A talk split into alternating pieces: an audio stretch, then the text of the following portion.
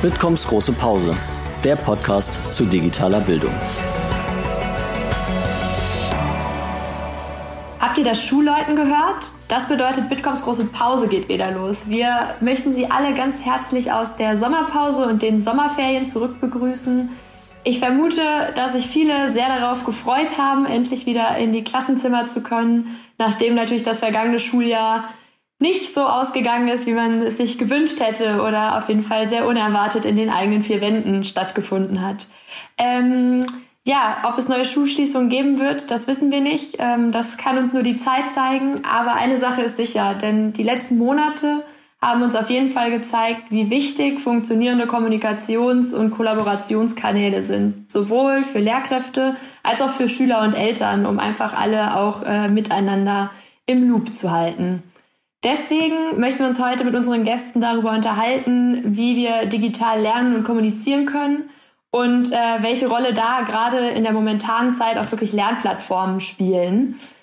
Mein Name ist Nina Brandau und heute möchte ich äh, in neuer Besetzung meine Kollegin Lena Flore ganz herzlich begrüßen. Sie ist Referentin für Bildungspolitik beim Bitkom. Ja, hallo auch von mir. Ich bin Lena Flore und freue mich sehr, auch heute unsere Experten begrüßen zu dürfen. Wir freuen uns schon sehr auf das Gespräch mit Zweien, die so lange ähm, schon in dem Bereich tätig sind und viele Erfahrungen gesammelt haben.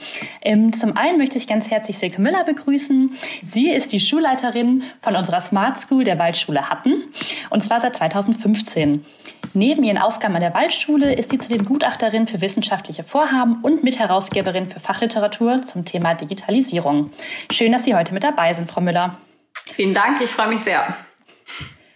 Und dann darf ich auch Herrn Lehner begrüßen. Herr Lehner ist seit 2018 Geschäftsführer von Fujitsu Central Europe und bereits seit 2013 Mitglied der Geschäftsführung der Fujitsu Technology Solutions GmbH. Neben seinen Managementtätigkeiten engagiert er sich aber auch als Bitkom-Landessprecher in Bayern. Ganz besondere Ganz besonders brennt er für das Thema digitale Bildung und hat auch bereits an ganz vielen Projekten mitgearbeitet. Schön, dass Sie sich auch heute die Zeit für uns nehmen. Ja, vielen Dank auch von meiner Seite, dass ich dabei sein darf und äh, ich freue mich auch schon auf die Diskussion.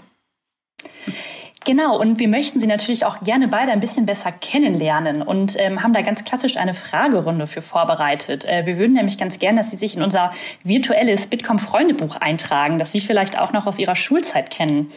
Frau Müller, ich würde mal mit Ihnen starten. Ähm, was war denn Ihr Lieblingsfach in der Schule? Auf jeden Fall nicht Mathe. also ähm, als Lieblingsfach klassisch bin ich den äh, Sprachen zugehörig. Okay. Und ähm, wer war denn Ihr Lieblingslehrer oder Ihre Lieblingslehrerin und was hat denn ihn oder sie ausgemacht? Oder vielleicht auch sogar heute noch aktuell aus Ihrem Kollegium?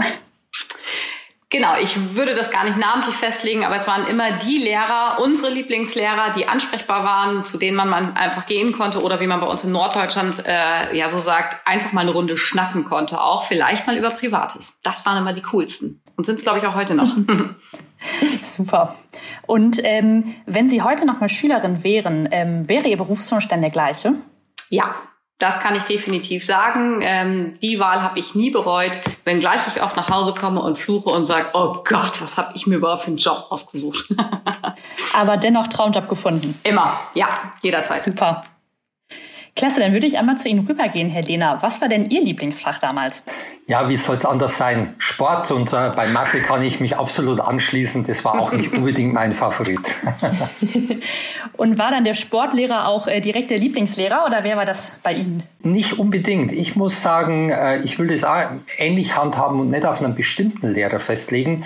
Für mich waren immer die Lehrer toll, äh, die versucht haben, in einer gewissen Art und Weise die Lerninhalte zu vermitteln, die über das äh, reine Lernen, sage ich mal, hinausgegangen sind, sondern die das auf eine ganz lockere Art gemacht haben und uns als Schüler da auch wirklich äh, an der richtigen Ecke angepackt haben. Und das waren für mich immer die besten Lehre und Gott sei Dank kann ich da auch aus meiner Erfahrung sagen, wir hatten da einige, die haben das wirklich ganz toll gemacht. Sehr schön. Das klingt mir auch schon so, als ob wir schon gleich ein Thema für die weitere Diskussion hätten, äh, wenn ich Sie beide da so höre. Aber erst möchten wir gerne noch mal wissen, Helena, ähm, wenn Sie jetzt zurückdenken, äh, würden Sie noch mal bei Fujitsu landen oder was wäre Ihr Berufswunsch heute als Schüler? Also ich weiß hundertprozentig, dass ich wieder in der IT landen würde, ähm, denn äh, ich bin ja zu einem sehr frühen Zeitpunkt, jetzt bereits 30 Jahre her, in die IT eingestiegen, da war das ja nur wirklich in den Kinderschuhen. Und wenn man sich das wirklich mal anschaut, äh, wie spannend sich diese ganze Branche entwickelt hat äh, in den letzten 30 Jahren. Äh, es ist immer neu, man lernt immer dazu, man kann immer weiter lernen und zwischenzeitlich wird er mit der IT wirklich am Ende des Tages unsere komplette Wirtschaft mitgestaltet, aber auch eben ganz wichtig für das lebenslange Lernen, das wir alle vor uns haben. Und von dem her, ich muss sagen, ich fühle mich da seit 30 Jahren wohl und ich glaube, ich würde es jetzt nicht anders machen, wenn ich wieder in der Situation wäre. Dann haben wir also unsere perfekten Gesprächspartner, die bald in ihren Traumberufen sitzen und es da heute von teilhaben lassen. Wir freuen uns sehr. Auf jeden Fall. Ich glaube, das ist eine gute Grundlage. Und ähm, wie schon gesagt, wir würden heute vor allem gerne das Thema Lernplattformen mit Ihnen besprechen und die Relevanz von Lernplattformen.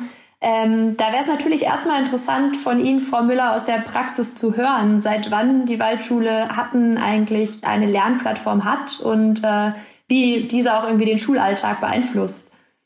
Also wir äh, arbeiten, ich muss jetzt zurückdenken, ich bin seit 2009 an der Schule und ich glaube ungefähr 2008 haben wir iSurf, den Schulserver, ähm, eingepflegt, den oder sozusagen vorbereitet bei uns, den in Niedersachsen ganz viele nutzen. Es gibt ja zig Lernmanagementsysteme, die sich über die Bundesländer ausbreiten. Ich möchte mich da auch gar nicht festlegen. Da gibt's in Bremen It's Learning, in äh, Bayern ist es äh, sicherlich Moodle im Moment ganz viel oder Mebis, was ins Leben gerufen wurde. Ähm, bei uns ist es eben iSurf und ähm, sukzessive wurde im Grunde genommen die Lernplattform immer weiter in den Alltag integriert. Angefangen von äh, eigenen E-Mail-Adressen für natürlich Lehrkräfte, dann auch für Schülerinnen und Schüler, ähm, gemeinsame Dateiaustauschforen, ähm, Kommunikationsforen bis hin zu Materialaustauschbörsen und so weiter. Also es ist tatsächlich äh, jetzt an der Stelle so, dass wir ISF umfänglich nutzen und das tatsächlich die Basis unseres Schulalltages ist. Das ist sozusagen der Motor. Das kann ich mir vorstellen. Das ist Dreh- und Angelpunkt und wahrscheinlich auch gerade vor den Ferien nochmal um einiges wichtiger geworden. Ähm, aus technischer Sicht, Herr Lehner, was sind denn so die drei Grundvoraussetzungen, die so eine digitale Lernplattform auch unbedingt erfüllen sollte, damit sie so wichtig oder so zentral im Schulalltag werden kann? Also ich würde mal erstmal nicht nur auf das Technische gehen, sondern ganz äh, stark im Vordergrund steht für mich erstmal die Anwenderfreundlichkeit, äh, dass ich wirklich sage, das muss leicht bedienbar sein, äh, das muss eine umfängliche pädagogische Plattform mit den Anbindungen an alle relevanten Contents, Anbieter sein, muss solche Funktionen wie Single Sign-On haben. Und äh, es muss zwei Themen abdecken. Auf der einen Seite das, was wir jetzt in dieser Covid-19-Situation kennengelernt haben, dass wir wirklich sagen, wir machen dieses Homeschooling, also diesen Fernunterricht, äh, wie Sie es immer bezeichnen wollen, aber auf der anderen Seite auch Szenarien im Klassenraum und im der schulischen Gestaltung, wie wir es noch vor Covid-19 gekannt haben. Und das, glaube ich, ist das eine Thema. Auf der anderen Seite natürlich nochmal zurück zu der technischen Reife. Auch keine Frage. Themen müssen gegeben sein wie äh, Cloud, Verfügbarkeit von überall, dann wirklich ein professioneller Betrieb. Äh, und auch nochmal ganz wichtig, das will ich natürlich auch betonen, das sind die Themen wie IT-Sicherheit, die DSGV-Konformität, durchgängige Identitäten, auch das sind natürlich Themen und vor allem die Interoperabilität, was man unbedingt haben muss. Aber wir sollten immer nicht nur über das Technische sprechen, auch diese Anwenderfreundlichkeit hat für mich einen ganz hohen Stellenwert. Ich bezeichne das allerdings ganz gerne, wenn ich das ergänzen darf, ähm, gerade das, was Sie sagen, die Technik ein bisschen als das Fundament unseres Hauses. Denn das hat sich gerade gezeigt in äh, den Corona-Zeiten, wo wir umsteigen mussten von jetzt auf gleich dass wir Monate vorher immer gesagt haben, unser Server ist so echt an der Kapazitätsgrenze und man müsste mal austauschen und man müsste mal zusehen, dass wir mehr Platz bekommen und so weiter. Zack, es passierte, wir mussten ins komplette Homeschooling. Sowieso war ein hoher Zugriff von ISWF natürlich oder auf ISWF von außen. Und schulintern passierte natürlich, dass der Messenger unser System komplett platt gesetzt hat am ersten Tag. Das heißt, es ging gar nichts mehr. Und wenn nichts äh, funktioniert an Technik, ist das erstmal ärgerlich, aber es nützt ja nichts, weil dann geht's nicht. Und wenn was nicht geht, brauchen wir auch nicht weitermachen. Und das ist im Grunde genommen Quintessenz des Ganzen. Wenn Technik nicht läuft, können wir im Grunde erstmal den Power-Off-Knopf drücken und sagen, okay, wir müssen warten, bis es läuft, weil ansonsten können wir nicht weiterarbeiten. Das heißt, dieses Fundament, was sozusagen äh, unter allem steht, das muss echt nied- und nagelfest sein, damit wir eine Sicherheit haben zu arbeiten. Und genau das, ähm, was Sie eben angefügt haben, ist mega wichtig, auch Datenschutz und Kontrolle und äh, Nachvollziehbarkeit von IP-Zugriffen und so weiter. Das wird für uns im schulischen Kontext tatsächlich immer wichtiger. Das heißt, ich sehe auch diese beiden Komponenten, glaube aber trotzdem, dass die Technik einen enormen Stellenwert dahin spielt, dass das Fundament passen muss, und zwar von Beginn an. Und ich glaube, dass da in der Vergangenheit sehr viel falsch gemacht wurde, im Sinne von, komm, fangt mal irgendwie an, ob das jetzt auf Schulträgerseite liegt oder auf ähm, Behördenseite oder wo auch immer. Ähm, es wurde vielleicht nicht, sagen wir mal, um, um im Bild zu bleiben, ordentlich genug gemauert am Anfang. Und das jetzt nachzuholen, ist natürlich schwierig. mhm. Da würde ich sagen, da kommen wir aber natürlich noch zu einer anderen ganz interessanten Frage, die man natürlich diskutieren könnte. Äh, wobei die natürlich auch wieder selbstverständlich mit Datenschutz einhergeht. Aber das ist natürlich immer die Sichtweise, die wir zum Beispiel relativ stark vertreten, dass wir im Prinzip sagen, ist es unbedingt notwendig, dass jede Schule heute nur ihre eigenen Server und ihre eigene IT-Infrastruktur betreibt? Oder sollte das nicht viel mehr einfach wirklich in die Cloud-Lösungen rein? Denn ich glaube, ähm, auch aus eigener Erfahrung, dass das oftmals auch im Augenblick äh, so ein Kernkriterium ist, funktioniert es an den Schulen oder nicht. Wenn Sie an der Schule Leute haben, äh, die auch die Skills, Know-how mitbringen, diese Serverlandschaft zu betreiben, dann funktioniert es. Wenn ich aber diese technischen Fähigkeiten vor Ort in meiner Schule nicht habe, dann funktioniert es nicht. Und das ist für uns immer der Ansatz, dass wir sagen, eigentlich sollten wir Schulen von solchen Themen, was aus unserer Sicht nicht die Kernkompetenz ist der Schule, ja, wirklich entlasten, sollten mehr zu Modellen gehen, die auf Cloud aufsetzen und äh, da Schulen sich dann mit den Themen beschäftigen, was die Kernkompetenz der Schule ist. Und es kann aus meiner Sicht eigentlich nicht sein, irgendwelche Server zu betreiben oder sich darum zu kümmern, dass wirklich Server und Hardware ablauffähig ist. Aber das ist auch eine ganz interessante Diskussion, die aus meiner Sicht auch, äh, wenn es wirklich darum geht, in einer standardisierten Thematik, so ein Thema auch äh, bundeslandweit oder sogar deutschlandweit auszurollen, ja, eine ganz wichtige und entscheidende Rolle spielt. Mhm. Sie haben es ja eben schon gesagt, äh, die Server sollten nicht von den Lehrkräften gewartet werden. Jetzt interessiert uns natürlich aber doch, Frau Müller, was ist passiert, als Ihr Server äh, dann doch in die Knie gegangen ist und äh, wie haben Sie Ihre Lernplattform gerade zu Zeiten der Schulschließung wieder ins Laufen bekommen? Ja, das ist eine gute Frage im Sinne von, wie haben Sie es ins Laufen bekommen? Und äh, ich würde mich als allererstes mega gerne äh, ja bei Herrn Lehner eintragen ins Freundesbuch, wenn ich das dürfte, weil ich bin ja jetzt schon Fan von ihm, was Sie gesagt haben, denn das spricht mir so aus der Seele und entspricht auch dem, was ich eben eingangs sagte mit, es wurde in der Vergangenheit vielleicht nicht äh, ein Schritt nach dem anderen gegangen und richtig aufeinander aufgebaut, sondern wir sind so, ich habe das ähm, schon mal bei der Bitkom bei einer Konferenz gesagt, ähm, wie die Lemminge hinterhergelaufen und gesagt, ach, läuft eins nach dem anderen, irgendwie wird's schon laufen. Und das war ein großer Fehler. Und äh, wenn Sie jetzt fragen, wie lief es denn, dann sage ich, na ja, durch den Kollegen, der unser Netzwerk betreut, der nichts anderes getan hat, als 24 Stunden äh, schockvoll auf dem Bildschirm gestartet und gesagt hat, oh Gott, die Auslastung, die Auslastung. So. Und da sind wir bei ganz entscheidenden Themen. Wir haben zum Beispiel einen Schulträger, der das über Jahre begleitet hat und gesagt hat, prima, an der Waldschule läuft das ja. Die kriegen das ja super hin. Da ist jemand zuständig für Administration, da ist jemand zuständig für Schulentwicklung. Das machen die alles so aus eigenem Bestand. Also müssen wir ja gar kein Geld in die Hand nehmen. Ähm, schulische Administration sollte doch bitte auch in der Schule bleiben. Und das ist ein Riesenproblem. Denken wir an kleine Grundschulen, denken wir an Riesensysteme, die noch deutlich größer sind als unseres. Und äh, denken wir an uns ausgebildete Lehrkräfte. Wir haben mal Pädagogik studiert, irgendwas mit Didaktik und irgendwie haben wir gelernt zu unterrichten. Und wenn wir Glück haben, haben wir Leute, die interessieren sich für IT. Und äh, so wie ich mich für Schuhe interessiere und alles Mögliche, gibt es eben auch bei uns, klassisch sind es doch die Herren, die ähm, der IT zugewandt sind, die sagen, geil, habe ich Bock drauf, mache ich. Ähm, das wird aber zunehmend zum Problem.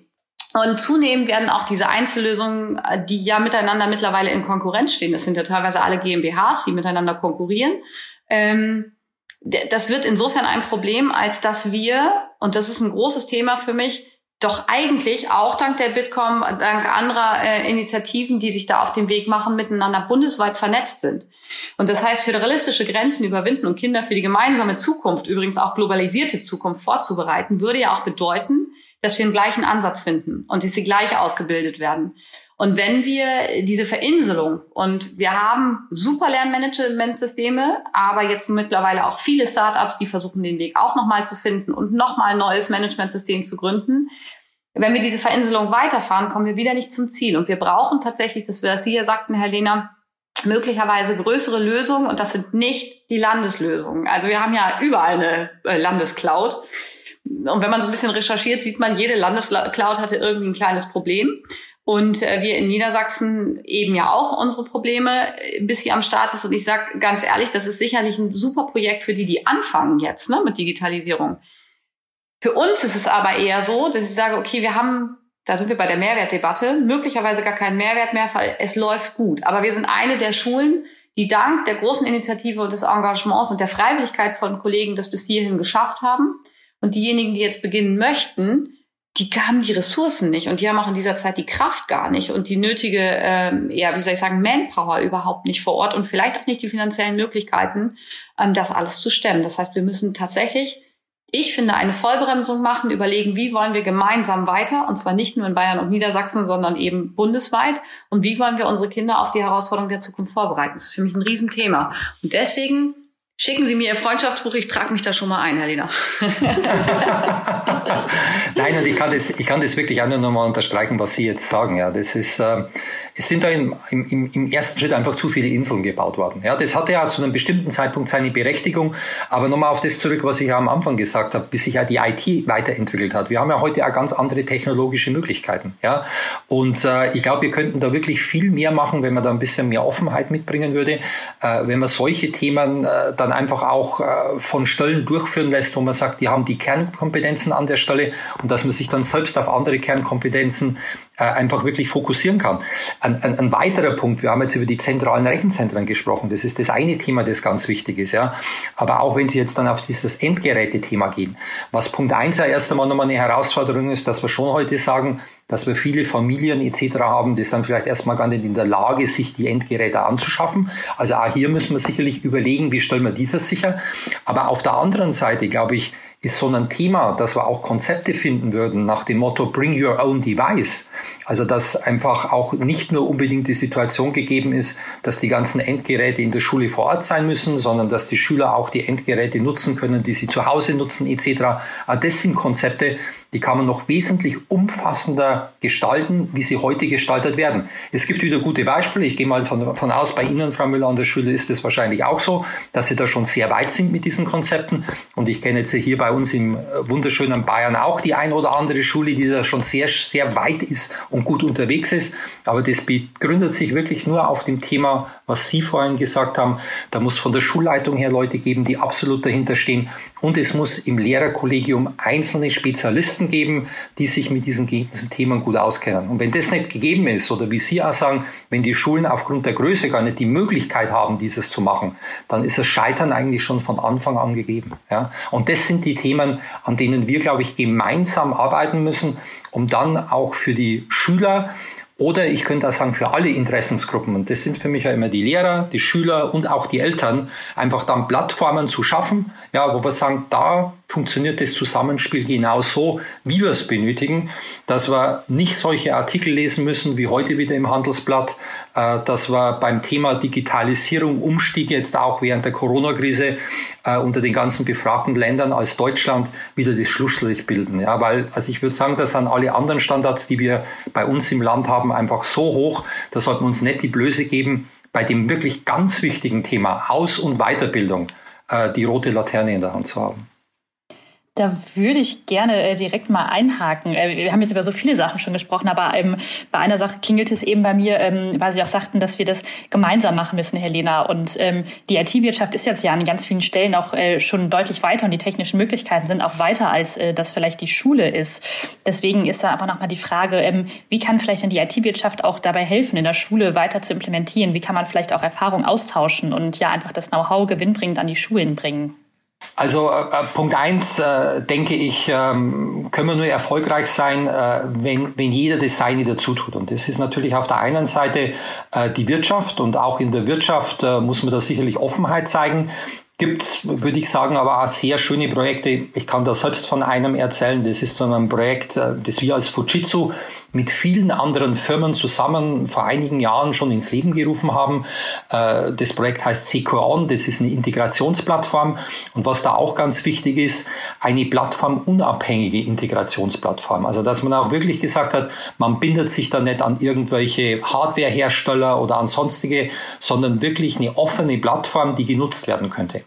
Andererseits sage ich aber auch, äh, muss auch von der Behördenseite, auch von der Kultusministerienseite natürlich diese Offenheit mitgebracht werden, über solche integrierten Ansätze und gesamtheitlichen Konzepte nachzudenken. Ich denke, das ist einfach auch wirklich nochmal ein ganz wichtiger Punkt. Und in dem Zusammenhang steht natürlich für mich dann auch noch ein Thema ganz oben, ähm, kommen wir vielleicht da später nochmal drauf. Ähm, das sind natürlich auch immer die Art und Weise, äh, wie unter Umständen dann auch Budgets, Mittel, die zur Verfügung gestellt werden, ja, äh, wirklich genutzt werden können. Und da hier muss ich halt sagen, äh, stellen wir immer wieder fest, äh, dass wir hier ja teilweise zu bürokratische Abläufe haben, äh, zu langsam sind, zu schwerfällig sind. Und das sind Themen, äh, wo ich sagen kann, wo wir jetzt in meiner Funktion als Geschäftsführer des Unternehmens Fujitsu stark dafür kämpfen, im ständigen Dialog auch mit den Kultusministerien sind, solche Themen zu vereinfachen, da vorne zu bringen. Aber ich kann das auch in meiner Rolle von Bitkom sagen, ja, wo wir auch ständig unterwegs sind, einfach durch die Länder ähm, in äh, bestimmten Kreisen, wo wir zusammenkommen und auch immer wieder natürlich mit Schulleitern, mit Lehrern einfach zu diskutieren, wie können wir hier einfach schneller nach vorne kommen. Aber ich muss ja auch ganz deutlich sagen, ähm, hier sind wir manchmal auch wirklich in unserer Bürokratiefalle, äh, dass bestimmte Themen einfach zu schwerfällig und zu langsam sind äh, und auch das dann wieder das Scheitern ist, dass bestimmte Themen nicht umgesetzt werden können. Ich sehe jetzt schon Frau Müller ganz, ganz kräftig nicken. Also wir sitzen natürlich Corona-konform auch nur remote zusammen. Das als Info für unsere Zuhörer. Aber ich sehe Frau Müller auf dem Bildschirm nicken. Ähm, welche Unterstützung würden Sie sich denn wünschen von Seiten der Politik, damit sowas wie eine Lernplattform vernünftig etabliert werden kann und das nicht nur davon abhängt, dass Sie jetzt einen engagierten Kollegen bei sich haben? Das ist eine gleichzeitig einfache wie auch total schwierige Frage. Denn ähm, grundsätzlich würde ich schon sagen, dass in den Kultusministerien anders als vielleicht noch in fünf Jahren der Stellenwert der digitalen Bildung erkannt ist. Und das glaube ich du durchweg. Also es liegt natürlich auch noch immer an den Personen, die sicherlich Ministerialposten oder irgendwie Stabsposten besetzen. Ich glaube aber schon zumindest, dass äh, das Thema digitale Bildung einen Stellenwert gewonnen hat. Nennen wir es einfach mal wertfrei. Das ist zumindest da. Und das ist vielleicht vor fünf Jahren noch anders gewesen. Ähm, und wenn Sie mich fragen, was ich wünschen würde, dann würde das auch in die Richtung gehen von Herrn Lehner, eben der Bürokratieabbau. Das kann ich an Beispielen vielleicht festmachen, wenn es jetzt um den Digitalpakt geht. Ähm, darüber wird ja immer wieder kritisiert, wie wenig Gelder derzeit abgerufen sind wenn man so an der Basis sitzt und sich dann tatsächlich auch mit der, mit der Vergabe der Gelder beschäftigt, von uns in der Schule, die im Lehrerzimmer sitzen oder möglicherweise im, wir haben so ein kleines Digitalbüro, wo das Team zusammenkommt und sagt, was brauchen wir, bis hin zum ähm, Büro unseres Fachbereichsleiters im, im, in der Schulträgerschaft, der sich mit diesen Vergaberichtlinien auch noch nie auseinandersetzen musste und gesagt hat, äh, welchen Knopf muss ich denn drücken, wo muss ich was eintragen? Und wo gibt's denn das Geld jetzt her? Und wie teile ich das auf? Bis hin zu äh, den Ausschreibungsrichtlinien, die dahinter stehen. Das sind enorme Wege in Deutschland, die Woche um Woche um Woche kosten. Und wenn man davon ausgeht, wenn ich sage Woche um Woche um Woche, meine ich auch Woche um Woche. Ein Schulhalbjahr hat 20 Wochen und ein Schuljahr 40 Wochen. Da sind diese vergehenden Wochen möglicherweise schon mal wieder ein Viertelschuljahr verloren. Und wir können da nicht arbeiten, weil die Technik fehlt, weil die Geräte fehlen, weil Lernplattformen und die ähm, fehlen, weil die Anschaffungskosten immer noch nicht da sind. Das heißt, man kann weder sagen, das Nadelöhr der Vergabe sind jetzt die Schulträger. Das fände ich auch ein bisschen, ehrlich gesagt, fast zu gemein gesagt, weil die bemühen sich, viele, viele vielleicht auch nicht und schieben es weg. Also ich kenne die eine und die andere Richtung. Unser bemüht sich. Ich kenne auch Schulträger, die sagen, oh, nee, ist uns alles zu kompliziert. Da soll die Schule erstmal kommen, was die wollen dann ist es der, der Weg, dass uns auferlegt wurde, ein Konzept vorzulegen. Ich habe einen eigenen Ansatz zu Konzepten, dass ich immer sage, naja, ich kann ja kein Konzept, wenn ich was aufschreibe, ist das eine Idee. Nur wenn ich das noch nicht gelebt habe und wenn ich nicht weiß, ob das funktioniert, kann es kein Konzept sein an der Stelle. Das muss ich ja erstmal ausprobieren. Ich soll aber ein fertiges Konzept vorlegen, um Gelder zu akquirieren und weiß eigentlich noch gar nicht, ob das funktioniert.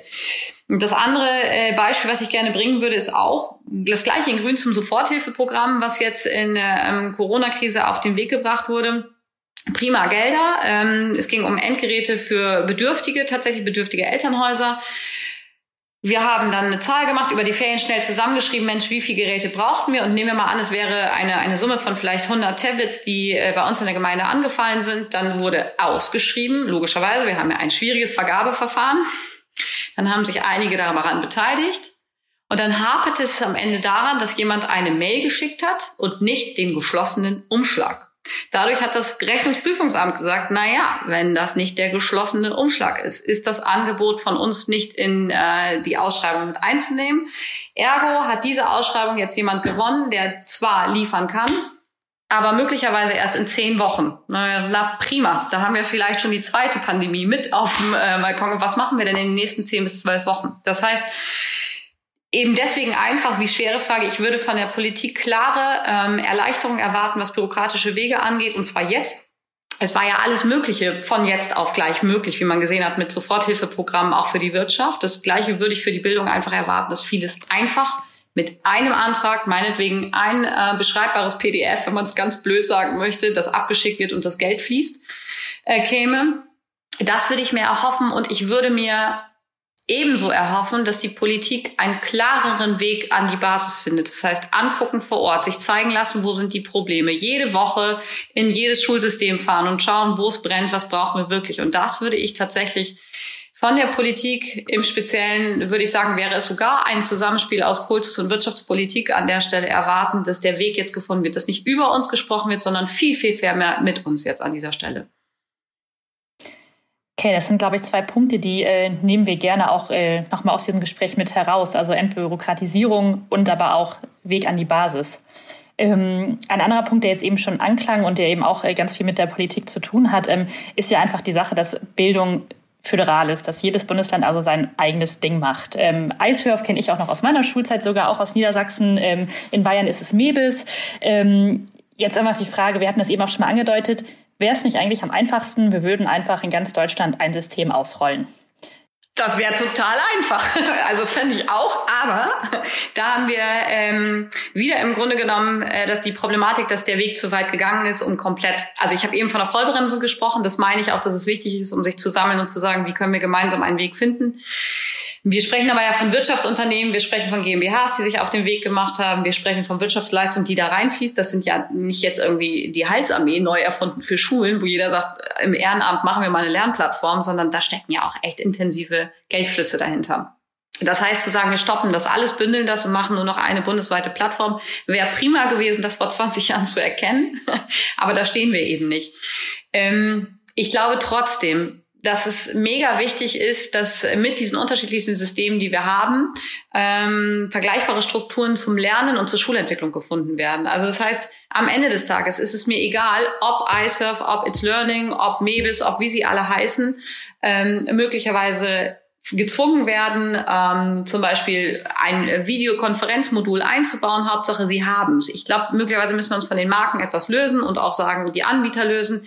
Nur die Gleichheit der Lernvoraussetzungen muss geschafft werden und ähm, oder geschaffen werden. Und der Föderalismus ähm, verhindert das an vielen, vielen Stellen. Und das ist tatsächlich so demokratieschützend er ist, ich will auch nicht den Föderalismus in Gänze in Frage stellen, wenngleich das sicherlich meine Generation vielfach tut, gerade jetzt in der Corona-Krise, möchte ich das gar nicht. Das ist ein äh, politisch sehr, sehr tiefes Thema und sehr historisches Thema. Aber der Bildungsföderalismus muss tatsächlich an bestimmten Stellen überwunden werden, weil das fährt uns irgendwann gegen die Wand. Und wir reden immer noch über die Zukunft der Kinder und damit auch unsere Zukunft. Und da machen wir viele Fehler im Moment. Ich würde vielleicht auch bloß noch mal so zwei, also grundsätzlich stimme ich Ihnen erstmal zu 100 Prozent zu. Ähm, ich denke auch, äh, da sind wir jetzt sicherlich mal zu weit, über so eine deutschlandweite Lösung äh, nachzudenken. Äh, aber was mir schon mal wichtig wäre, Punkt eins, und da kann ich das aufgreifen, was die Frau Müller gesagt hat, wir sprechen ja neben den digitalen Lernplattformen auch immer über diese digitale Integrationsplattform, die wir haben, wo wir sagen, wir haben dann Integrationsplattformen, in denen dann nicht den Schulen unbedingt diktiert wird, du musst die oder die Lernplattform nehmen, aber wo wir sagen, über diese Integrationsplattform können diese wieder integriert werden. Und dass wir uns einfach wirklich mal um andere Themen auch nochmal kümmern, Punkt, wo wir jetzt nur weniger drüber gesprochen haben. Ja. Es geht ja auch wirklich um dieses Thema, dass die digitalen Inhalte überhaupt verfügbar sind. Die Ausbildung der Lehrer im Umgang mit den digitalen Medien. Andererseits die Schüler auch. Denn das muss man auch deutlich sagen. Wenn ich heute jetzt insbesondere in so einer Phase bis jetzt mit, ähm, mit Corona war, dann dieses Homeschooling habe, das ist ja die Art und Weise, wie interagiere ich. Ja? Und ich kann jetzt zum Beispiel aus, aus der eigenen Erfahrung bei meinen äh, Kindern sagen, da gab es Lehrer, äh, für die war gegeben und da gab es eine strikte Anweisung, dass die Schüler, wenn interaktiver Unterricht gemacht worden ist, das nur mit Videokamera gemacht haben. Andere Lehrer sind im Weg gegangen und haben gesagt, wir machen das nicht per Video, wir machen das nur ähm, äh, per Audio. Äh, glaube ich, brauche ich nicht beschreiben, was dann unter Umständen passiert und welches Verhalten dann an den Tage kommt, wenn man überhaupt in der Interaktion nicht mitbekommt, was passiert auf der anderen Seite. So, und ich glaube, das wäre für mich erstmal wichtig, dass man solche äh, Verhaltensrollen, Verhaltensarten, wie man sich dann in der Interaktion wirklich verhält, dass man solche Themen einfach kontinuierlich aufbaut, dass man da eine gleiche Sichtweise hat und wie gesagt, dass man wirklich dahin kommt, dass man einfach den ganzen Schulen, was wir am Anfang diskutiert haben, überhaupt die Möglichkeit gibt, ja, sich an solchen Themen zu beteiligen, ja, und deswegen solche Integrationsplattformen wirklich mal drüber nachzudenken, muss jede Schule wirklich die eigenen Server, die eigene Technik haben oder kann ich nicht über solche Cloud-Ansätze etc. gehen, wo ich Rollenkonzepte, andere Themen, Berechtigungskonzepte in einer ganz anderen Art und Weise abbilden könnte, wie ich das heute mache. Und ich glaube, dann würde ich schon viel Last wegnehmen, dass ich mich an den Schulen auf andere Kompetenzen und auf andere Themen konzentrieren könnte. Und wenn wir das schaffen würden, ja, das wäre für mich schon mal ein erster Schritt und dann vielleicht mal eine vereinheitlich in den Bundesländern, das wäre ein zweiter Schritt und dann könnte man sehen, wie geht's im nächsten Schritt weiter. Ja, also so ein bisschen, ja, so eine Stufigkeit, ähm, das wäre schon, da wäre schon wirklich relativ viel gewonnen. Naja, ich will ja gerne immer alles auf einmal, Herr Lehner. Ich will gar keine Stufigkeit haben. Ich bin ja Frau, ich will alles zeitgleich. aber das kriegen wir halt nicht. Und am besten schon gestern. Ja. Absolut, aber wir müssen ja, wir müssen ja irgendwo auch ein bisschen Realismus äh, walten lassen. Das ist ja das andere Thema, das wir haben. Nein, aber nochmal, man muss ja deutlich sagen, also und äh, nochmal auf das, was ich vorhin angesprochen habe. Wenn man sich jetzt die internationalen Studien wieder anschaut, ähm, wir haben da wirklich keine Zeit mehr zu verlieren. Wir haben schon viel zu viel Zeit verloren. Und äh, wenn ich jetzt mal meine Brille nochmal aus der Wirtschaft aufsetzen darf, ähm, für uns geht's hier um die, wie wir immer so schön sagen, die Young Talents äh, von morgen. Äh, die äh, Leute, die wir morgen bei uns in den Unternehmen an Bord haben wollen und äh, die auch dafür sorgen sollen, äh, dass wir unseren Wohlstand beibehalten, den wir heute haben und dass wir global wettbewerbsfähig sind. Ja, und auch wenn wir vielleicht im Augenblick natürlich auch nochmal durch dieses Covid-Thema an der einen oder anderen Stelle vielleicht mal wieder ein bisschen das Umdenken haben, ob die ganze Globalisierung in die Richtung wirklich äh, das Gelbe vom Eis oder sollte man sich nicht da wieder ein bisschen mehr auf lokale Themen äh, konzentrieren? Nein, die Globalität wird bleiben. Und da im internationalen Wettbewerb mithalten zu können, das wird nur dann gegeben sein, äh, wenn wir ja im Prinzip vom Kindergarten aus, in der ganzen Ausbildung, die wir unseren Kindern äh, zugutekommen lassen, hier wirklich das Richtige machen. Ja, also ein ganz ein wichtiges Thema. Äh, und von dem her, äh, glaube ich, müssen wir da auch alle miteinander kämpfen äh, und äh, einfach immer wieder den nächsten Schritt gehen, auch wenn es vielleicht ein bisschen mehr in Anspruch, Zeit in Anspruch nimmt. Äh, denn es, es, es wird am Ende des Tages wirklich mit äh, ein ganz entscheidendes Kriterium sein, äh, wie wir auch unseren Wohlstand hier in Deutschland sicherstellen, äh, an dem wir uns ja alle äh, gewöhnt haben und den wir auch in Zukunft haben wollen. Frau Müller, ich ich äh, sehe schon, Sie wollen da noch drauf antworten. Ich würde Ihnen doch äh, ganz kurz die Möglichkeit geben, bevor wir dann unsere kleine Abschlussrunde machen. Ähm sehr gerne. Ich würde das kurz nur gerne ergänzen wollen, dass wir jetzt vor allen Dingen diesen Zug, den ja wenn man dann überhaupt was Positives aus der Krise mitnehmen möchte oder etwas lernen möchte, dann müssen wir diesen Zug jetzt mitnehmen. Denn ähm, schon kurze Zeit nach, also wir haben in, in Niedersachsen jetzt ungefähr anderthalb Wochen wieder Schule, ähm, sieht man, dass im Grunde genommen das Denken der Lehrkräfte, dass sie plötzlich gemerkt haben, hey, äh, Digitalisierung brauchen wir tatsächlich zum Überleben, weil ohne Videokonferenzen, ohne Aufgabenmodul beim, beim Schulserver ähm, oder ohne Technologien hätte ich meine Kinder komplett verloren und hätte sie gar nicht erreicht. Das heißt, es war ja die einzige Möglichkeit zu arbeiten. Parallel wird uns äh, in den Medien übermittelt, welche Konzerne, ob das äh, deutsche Konzerne sind oder ob das tatsächlich internationale Konzerne sind, ihre Mitarbeiter dauerhaft ins Homeoffice versetzen und sagen, okay, bis 22 bleibt ihr einfach alle mal im Homeoffice. Das zeigt ja, okay, unsere Kids müssen das können und die müssen Struktur Struktur lernen. Nach diesen anderthalb Wochen zeigt sich aber jetzt schon, dass wenn wir beispielsweise versuchen äh, zu sagen, komm, lasst uns zumindest einmal in der Woche diesen Teamtag, sprich dieses Wechselschulmodell weiterführen, dass eine Gruppe von zu Hause mit im Klassenzimmer lernt und die andere Gruppe ist in der Schule, zeigt man, zeigen Lehrer schon jetzt, ähm, dass verlierende Bewusstsein, wie wichtig das ist, sondern das heißt, ja, Moment, Präsenz ist doch das A und O und jetzt lass uns doch nicht mit diesem Humbug schon wieder weitermachen und jetzt hör doch mal auf, dass wir schon wieder so was Neues machen sollen. Das brauchen wir doch nicht. Wir müssen jetzt wieder erstmal normal lernen. Und ich glaube, wir brauchen dringend eine neue Definition des Normallernens 2020 und das scheint noch nicht angekommen zu sein und das scheint noch vor allen Dingen nicht nachhaltig angekommen zu sein. Damit schaffen Sie einen super Übergang in unser Outro. Äh wie das Lernen in Zukunft aussehen soll. Ähm, da haben wir auch noch ein paar Fragen an Sie beide, die Sie gerne einfach einmal kurz und knapp beantworten dürfen als kleinen Ausblick. Ähm, Frau Müller, wie denken Sie denn, sieht die Schule in zehn Jahren aus? Sie haben ja eben gesagt, ähm, so ein Teamtag äh, wäre weiterhin wünschenswert. Gibt es noch mehr Homeschooling in zehn Jahren oder wie stellen Sie sich Schule in zehn Jahren vor? Realistische Einschätzung oder Hoffnung? Beides. Okay. Realistische Einschätzung ist für mich im Moment ein sehr pessimistischer Blick, dass wir es erneut nicht schaffen, diesen Zug mitzugehen und dass es wieder nur einzelne Schulen gibt, die sich weiterhin auf den Weg machen und dass die Bildungsschere noch größer wird.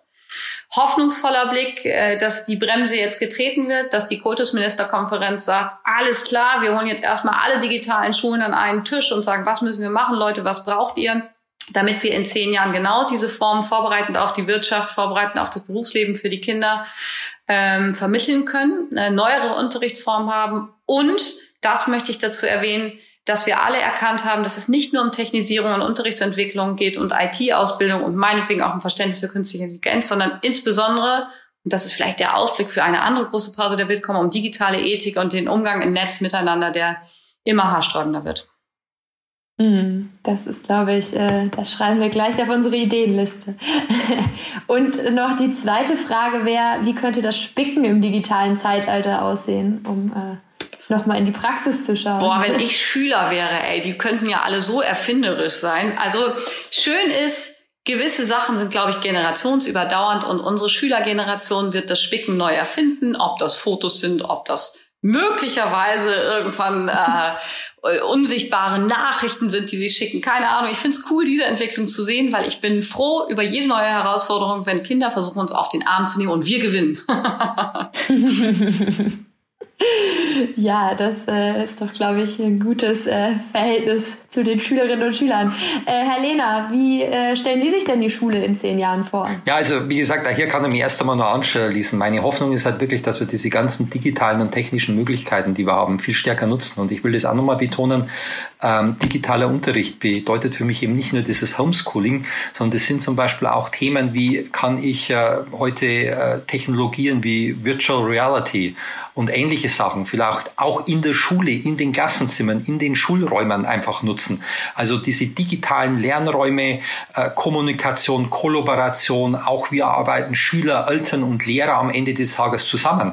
Also dass sich einfach auch in der Ecke wesentlich mehr verändert und äh, wir hier mehr dahin kommen, dass man versteht, äh, auch das ist ein, Zusammenspiel der, der, einzelnen Interessensgruppen. Ja? Also nicht das, das wir noch aus der Vergangenheit oftmals kennen, dass Eltern mal gerne sagen, das ist Angelegenheit der Lehrer und nicht der Eltern und in die andere Richtung ist dasselbe die Kinder stehen dann irgendwo in der Mitte, sondern dass wir einfach diese ganzen Themen entsprechend nutzen. Und das ist auch ein bisschen meine Hoffnung, äh, dass wir hier weiterkommen. Ich sehe da wirklich immer dieses äh, halbvolle Glas, dass ich, dass ich hier auch wirklich hoffe, dass so schlimm die, die ganze Covid-Krise jetzt ist für uns alle, ja, dass das trotzdem dann Anhalt, Anstöße gibt, die einfach auch eine Nachhaltigkeit mitbringen. Ja, das ist meine Hoffnung und äh, ich freue mich dann immer wieder und das würde ich auch mal so zurückgeben, wenn ich dann auch äh, Schulleiterinnen wie jetzt die Frau Müller kennenlerne, die in die gleiche Richtung unterwegs ist, weil das ist ja auch wichtig, was ich vorhin gesagt habe. Wir brauchen auch hier, ob das an den Schulen ist, ob das in Kultusministerien ist, aber auch in der Wirtschaft. Wir brauchen überall Leute, die einfach dafür kämpfen, die da Leidenschaft damit reinbringen. Und dann glaube ich schon, dass das irgendwann mal auch ein Selbstläufer werden kann, dass sich die Themen natürlich immer unter der Voraussetzung, dass wir das ein oder andere Bürokratische dann wirklich auch minimieren, dass wir hier weiterkommen und dass das ganze Thema nach vorne geht. Ja.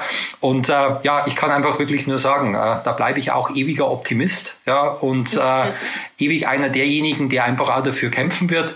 Obwohl ich natürlich auch sagen muss, äh, leider, wenn man im Augenblick so sieht, was sich im, im, im Augenblick tut, muss man natürlich immer ein bisschen die Befürchtung haben, äh, wir versäumen da wieder einen Zug, der gerade abfährt. Aber nochmal, äh, wir werden dafür kämpfen, dass das anders ist und dass dann unter Umständen in den nächsten Jahren wirklich viel mehr und viel stärker auf diese ganzen technologischen Möglichkeiten, die wir ja haben, einfach wirklich gesetzt wird und die gewinnbringend für die Ausbildung und Weiterbildung unserer Kinder eingesetzt wird.